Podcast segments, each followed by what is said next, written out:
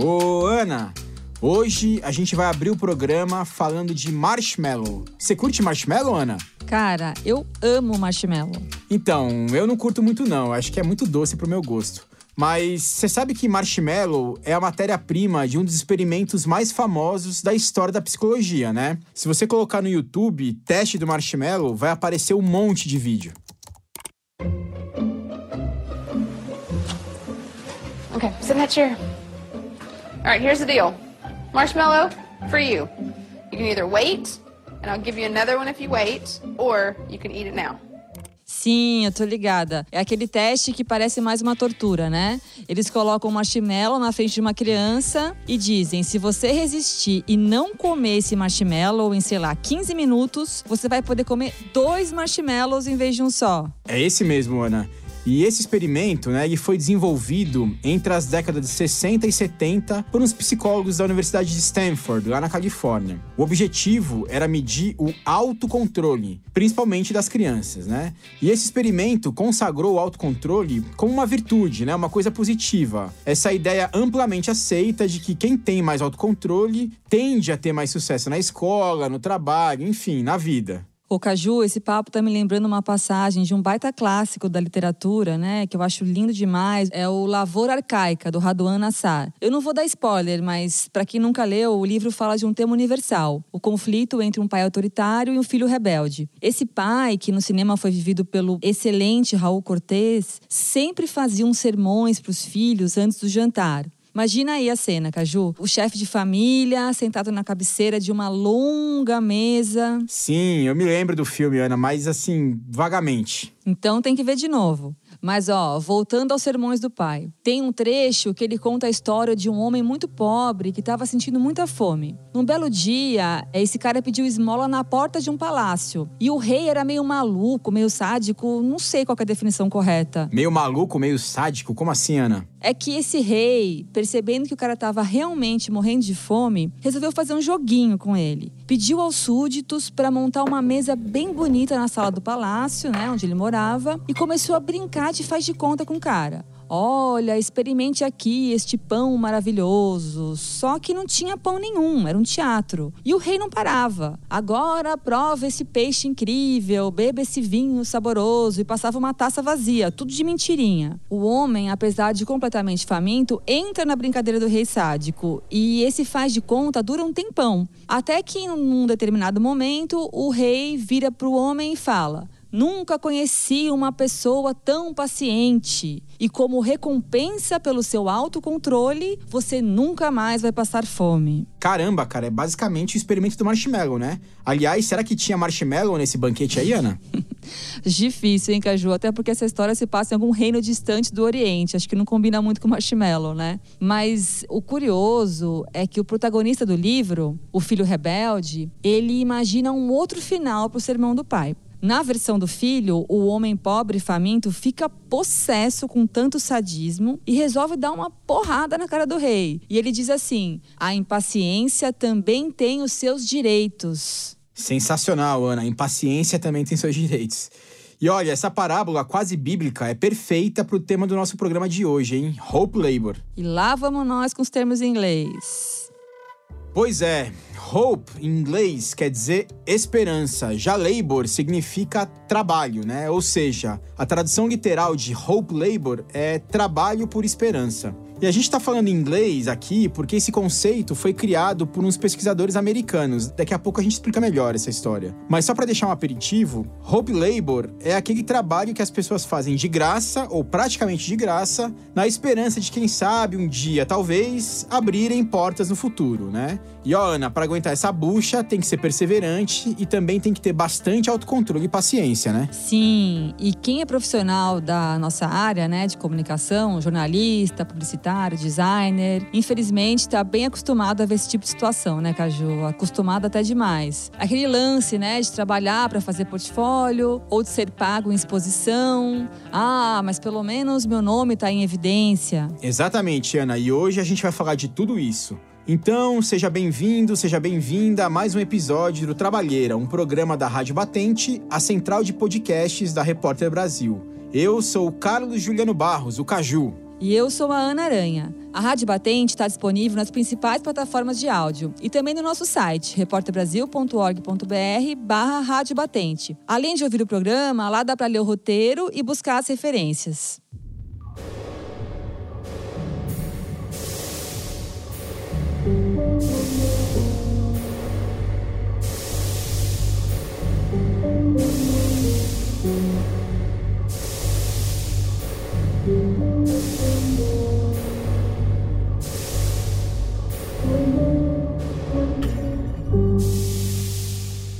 Muita exploração fantasiada de colaboração. O que as pessoas chamam de colaboração muitas vezes é exploração. E era exatamente o caso.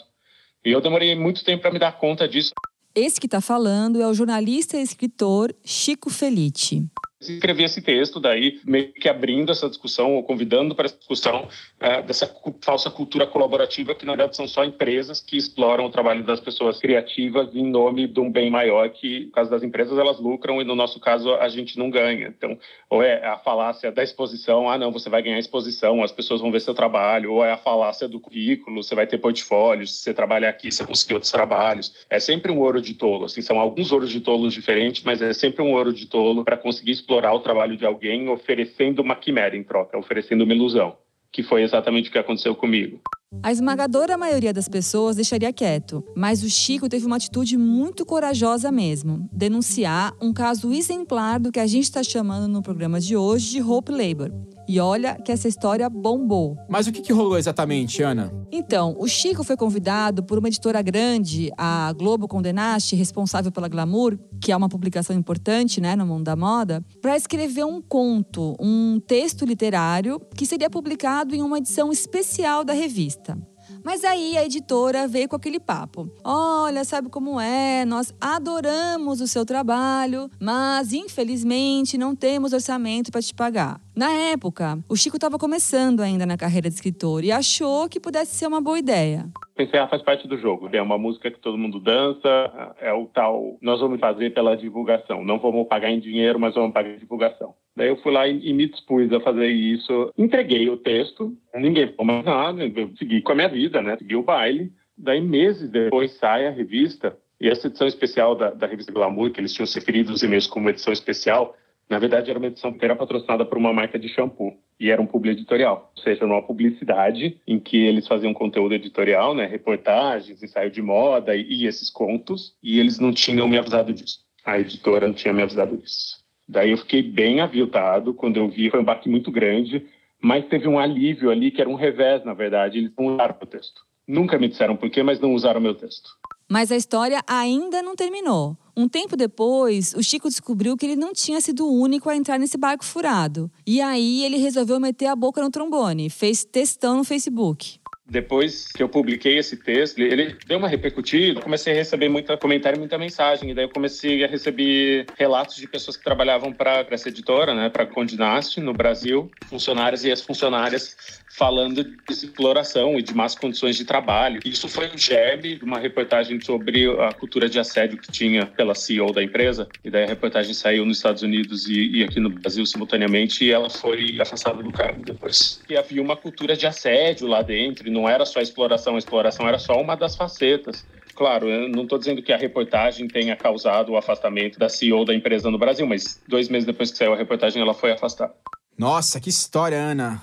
Enfim, esse caso do Chico se encaixa perfeitamente na ideia de Hope Labor, né? E como a gente comentou na abertura do programa, esse conceito de trabalho por esperança foi criado por dois pesquisadores americanos, a Kathleen Quinn e o Thomas Corrigan, num artigo, né, que eles publicaram já faz um tempinho, em 2013. E só lembrando que se alguém tiver curiosidade de ler, o link para o artigo está lá no site da Rádio Batente. Boa, Ana. E ó, antes de entrar no conceito propriamente dito de Hope Labor, né, que esses pesquisadores criaram, eu queria falar sobre como a pesquisa deles foi feita. Basicamente, eles entrevistaram dezenas de pessoas que escreviam para dois sites americanos. O primeiro deles é o SB Nation, uma plataforma que reúne diversos blogs e publica textos variados sobre esportes. Não precisa ser jornalista profissional para escrever para o SB Nation, né? Qualquer pessoa pode fazer isso. Já o segundo é o Yelp, né? Aquele guia conhecido da internet que faz avaliações, principalmente de bares e restaurantes. Boa parte das pessoas que eles entrevistaram escrevia com uma certa regularidade, né, para esses sites. E elas tinham um trabalho considerável para pesquisar, redigir o texto, né, enfim, mesmo sem ganhar nada ou ganhando muito pouco para fazer isso. E aí que vem a pergunta, Ana: por que, que você acha que as pessoas topam entrar nesse esquema? Olha, eu acho que as pessoas fazem isso em primeiro lugar porque elas gostam, né? Ninguém entra num esquema desse se não tiver muita vontade de se expressar.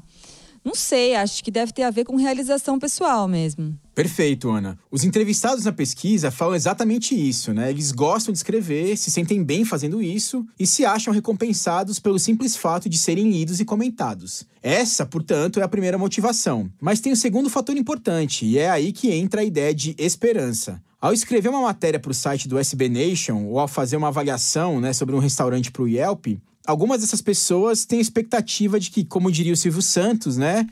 Vão se abrir as portas da esperança. Oi, Silvio, telecena. E aí, quem sabe, elas vão passar a trabalhar de verdade, ganhando o suficiente para viver só daquilo. No fundo, é aquele lance de encarar como se fosse um pedágio que todo mundo tem que pagar para chegar a algum lugar bacana. Então, Caju, enquanto você fazia aí a definição de Hope Labor, eu lembrei do personagem que é super importante desse nosso mundo digital contemporâneo, né? Que é o youtuber. A gente nem precisa entrar em detalhes aqui sobre o número e a variedade de canais de YouTube que existem, né? Até porque essas coisas mudam numa velocidade impressionante. Bom, mas como essa figura não poderia ficar de fora, a gente também conversou com um youtuber, que é o Randall Bergamasco. O Randall mora no interior de São Paulo e ele é o criador do Mundano, um canal com mais de 50 mil seguidores e que fala sobre curiosidades. Tem vídeos sobre geografia, línguas e bastante coisa de vexilologia. Nossa, Ana, repete aí e explica, né, por favor.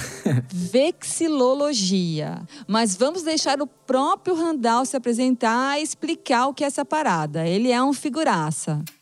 Eu trabalho aqui na Prefeitura de Pederneiras faz um certo tempo já, desde 2016. Antes, eu já tive um podcast, que era o Na Porteira Cast. A gente gravou aí entre 2011 até 2016. Eu tive a ideia de fazer o canal, né? Comecei o canal com o podcast, daí eu achei que ia tomar muito tempo, tudo. Daí eu abandonei o podcast e comecei a mexer só com o canal, a me dedicar só ao canal só mas sempre fazendo, digamos assim, o trabalho oficial, né, o trabalho que vai dar o meu sustento e fazendo outro trabalho por hobby. Vamos usar a palavra hobby.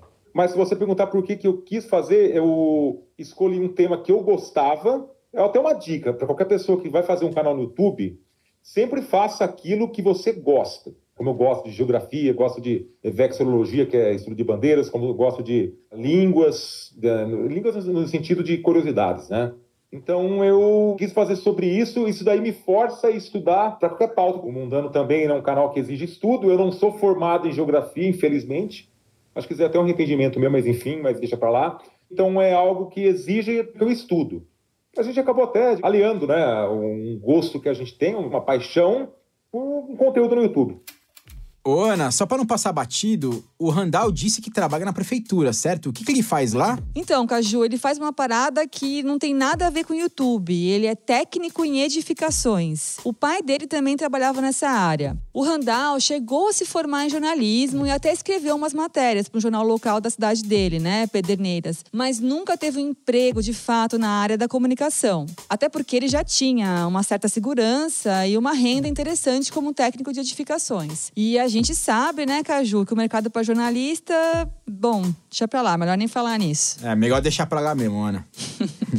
Mas vamos ouvir mais um pouquinho do Randall. É, o canal hoje, no final de fevereiro de 2021, ele funciona como um complemento de renda. É impossível ver que eu, a gente tira no YouTube, entendeu? Se passar disso, passar o quanto eu ganho, o meu ganho no YouTube for maior que a minha renda, isso aí com certeza eu desisto do que eu faço e vou fazer isso com certeza. Porque a gente mudou o cenário agora de 2020 para 2021. Eu comprei mais equipamento. Meu, não penso em parar, não. Eu quero crescer. Quero crescer.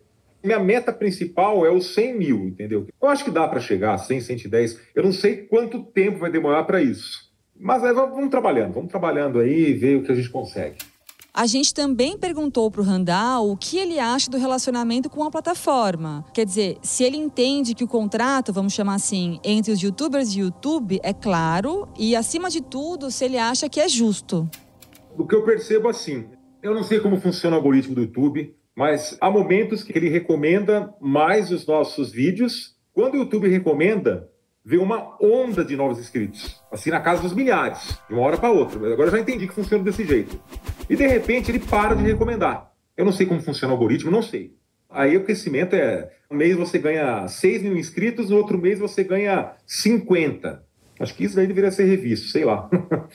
Agora, como você monetizar tudo isso? E, bom, é complicado, cara. É complicado. O YouTube ele vai dar preferência, logicamente, para quem vai dar mais visualização, não se preocupando o número de pessoas que está produzindo, né? É, é meio complicado. meio complicado aí sim. É uma empresa privada, né, cara? Eu não sei qual é a política deles, o que eles pensam. Logicamente, eles visam lucro, então é, é meio complicado opinar sobre isso daí. O Randall também se enquadra no que a gente tem chamado de Hope Labor. Primeiro, ele faz porque ele gosta, né? E ele até usou a palavra hobby para definir. E ele também diz que gostaria de crescer e, quem sabe, viver disso um dia, se a renda do YouTube fosse superior à que ele tira no trabalho oficial. E olha, ele tá investindo nisso, hein? Mas mesmo que o Randall ainda não consiga viver só do YouTube, para ele a situação tá claramente confortável, né? O canal dele tem um número razoável de inscritos, ele tem um emprego estável que paga as contas e ele se diverte, parece um cara feliz. Exatamente. Agora, mudando um pouco de assunto, Ana, alguém poderia dizer que essa história de Hope Labor não é novidade nenhuma, que sempre foi assim, né? Até porque todo mundo já ouviu. Ah, o começo em qualquer trabalho é difícil, mas com o tempo, se você se dedicar, as coisas vão acontecendo. Agora, também é inegável que a internet, né, com esse lance de rede social e plataformas digitais, mudou consideravelmente o jogo e deu uma nova roupagem ao Hope Labor. Né? Na verdade, ao longo dos últimos 10 ou 15 anos, o Hope Labor ganhou uma escala e uma importância social sem precedentes. Sim, era isso que eu ia falar, Caju, até pegando o gancho da última fala do Randall. Essa discussão tem tudo a ver com o que alguns estudiosos chamam de capitalismo de plataforma. Já faz um tempo que as tais empresas de tecnologia vêm ganhando uma importância na economia mundial, né? E aí a gente está falando de Facebook, Amazon, Uber. Falar de Hope Labor só faz sentido, na verdade, se a gente levar em conta essa nova configuração da economia. Por sinal, tem um caso muito conhecido na área de jornalismo que mostra como a relação entre as pessoas que estão trabalhando de graça, ou quase de graça, e as plataformas que estão se alimentando desse trabalho gratuito está longe de ser equilibrada. Quer dizer, nem sempre é bom para ambas as partes.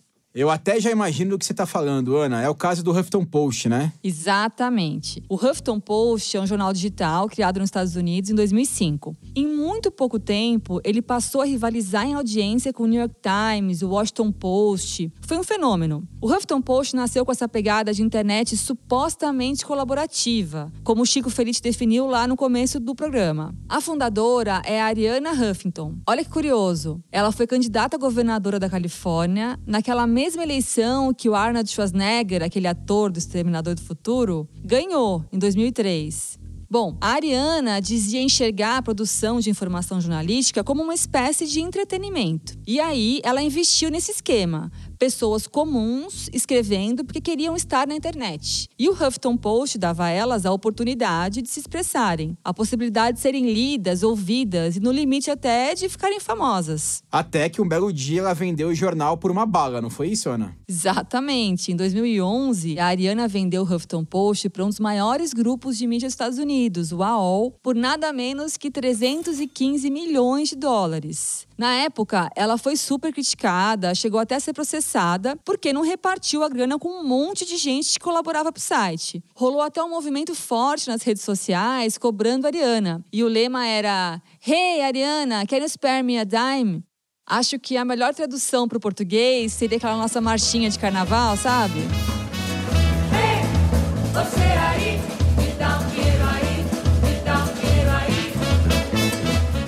Sensacional, Ana. Ei, Ariana aí, me dá um dinheiro aí, me dá um dinheiro aí. Ficaria bom, hein? E só para finalizar a história da Ariana, ela acabou saindo da direção do Huffington Post em 2016 para fundar a Thrive Global, uma empresa especializada em bem-estar de funcionários, que olha, renderia um episódio inteirinho do Trabalheira.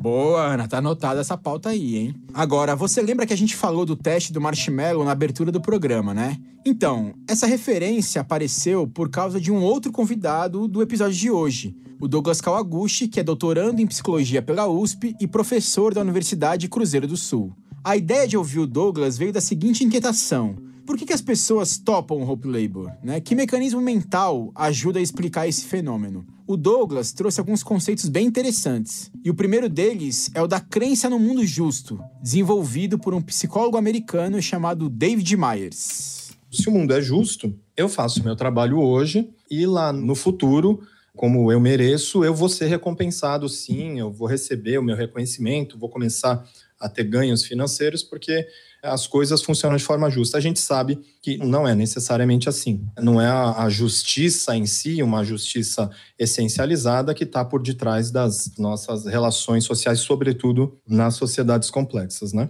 Isso traz a gente para esse aspecto irracional, para esse aspecto da crença, que ele explica muito por que é que as pessoas vão acabar exercendo esse tipo de comportamento. Né? A gente está falando, em última instância, de uma troca do presente pelo futuro. Eu estou dando agora no, no presente o meu trabalho para lá no futuro ganhar uma recompensa. É uma promessa, né? Então, por que as pessoas entram nessa? Primeiro, porque o prêmio pode ser muito atrativo. Mas um segundo aspecto que é mais psicologicamente mais interessante, por que, que a gente entra nessa? Porque nós somos animais que se deslocam no tempo com mais intensidade do que os outros animais, a gente projeta o futuro e é nisso que a gente consegue entrar nesse tipo de armadilha. Né? Então, o que há de perverso nisso é que quem tem o poder econômico vai jogar com isso, vai manipular seus sonhos. É, de um lado tem essa crença no mundo justo, como diz o Douglas, né? Quer dizer, vamos lá jogar o jogo, porque essas são as regras e com fé em Deus ou com fé no destino, as coisas vão de alguma forma dar certo no final. Mas também pode acontecer o contrário, né? Como assim, Ana? Não entendi. Em vez de ser um combustível, essa ideia de que você precisa matar um leão por dia ou de que é preciso engolir sapos para chegar a algum lugar, pode virar um vetor de profunda insegurança e até de muita tristeza. Verdade, verdade. E essa sensação de insegurança e de tristeza também pode ser paralisadora, né? Principalmente para aquelas pessoas que já estavam na profissão e que hoje vêm sendo cada vez mais constrangidas a fazer alguma coisa de graça ou quase de graça, só para se manterem ali, né, visíveis na prateleira. É, acho que é bem por aí, sim. O Chico Felice fez uma reflexão sobre isso também. E toda a lógica é: o seu trabalho não tem valor nenhum, nós vamos usá-lo de graça. Você acreditar que seu trabalho tem valor começa a ficar cada vez mais difícil, né? Começa a ficar cada vez mais distante essa realidade. Eu acho que está todo mundo tão com a corda no pescoço, está todo mundo tão cansado, combalido e com medo que não resta nem tempo nem energia para a gente discutir. É, é, o que eu sinto da maior parte dos meus amigos que trabalham com comunicação ou em áreas mais artísticas que têm uma lógica um pouco similar. Assim, as poucas pessoas que ainda têm um trabalho, ter assinado, ou que conseguem tirar o sustento, está todo mundo tão exausto e com tanto medo e a perspectiva é tão sombria que se você sobreviver mais um dia, se você não for demitido daqui a seis meses e ainda tiver com emprego, você tem que se considerar no lucro. Assim, acho que essa é a lógica reinante. Eu concordo contigo. Acho que deveria haver muito mais espaço para discussão, deveria haver muito mais espaço para contemplação. Anfã, Ana, hoje o nosso espaço para discussão acabou, mas olha, eu fiquei com uma sensação de que a gente terminou meio para baixo o programa de hoje, né? Pô, faz parte, Caju. O pessimismo também tem seus direitos, né? Boa, né? A impaciência e o pessimismo também têm seus direitos, né? tá certo. O Trabalheira fica por aqui então, viu, Ana? É isso aí. O Trabalheira é uma produção da Rádio Novelo para a Rádio Batente, a central de podcasts da Repórter Brasil. A coordenação geral é da Paula Scarpim. O roteiro original é do Carlos Juliano Barros, o Caju. Tratamento de roteiro é do Renan Suquevicius. Edição e montagem da Júlia Matos. E a nossa música tema é composta pela Mari Romano e também pelo João Jabassi. O Jabassi é da Pipoca Sound e também faz a finalização e a mixagem do nosso programa. A coordenação digital é da Juliana Jäger. Até a próxima, Ana. Valeu! Valeu, até, Caju! No episódio de hoje do Trabalheira, você ouviu áudios do canal Ignitermídia e do SBT, além da marchinha Me Dá um Dinheiro Aí, composta por Homero Ferreira.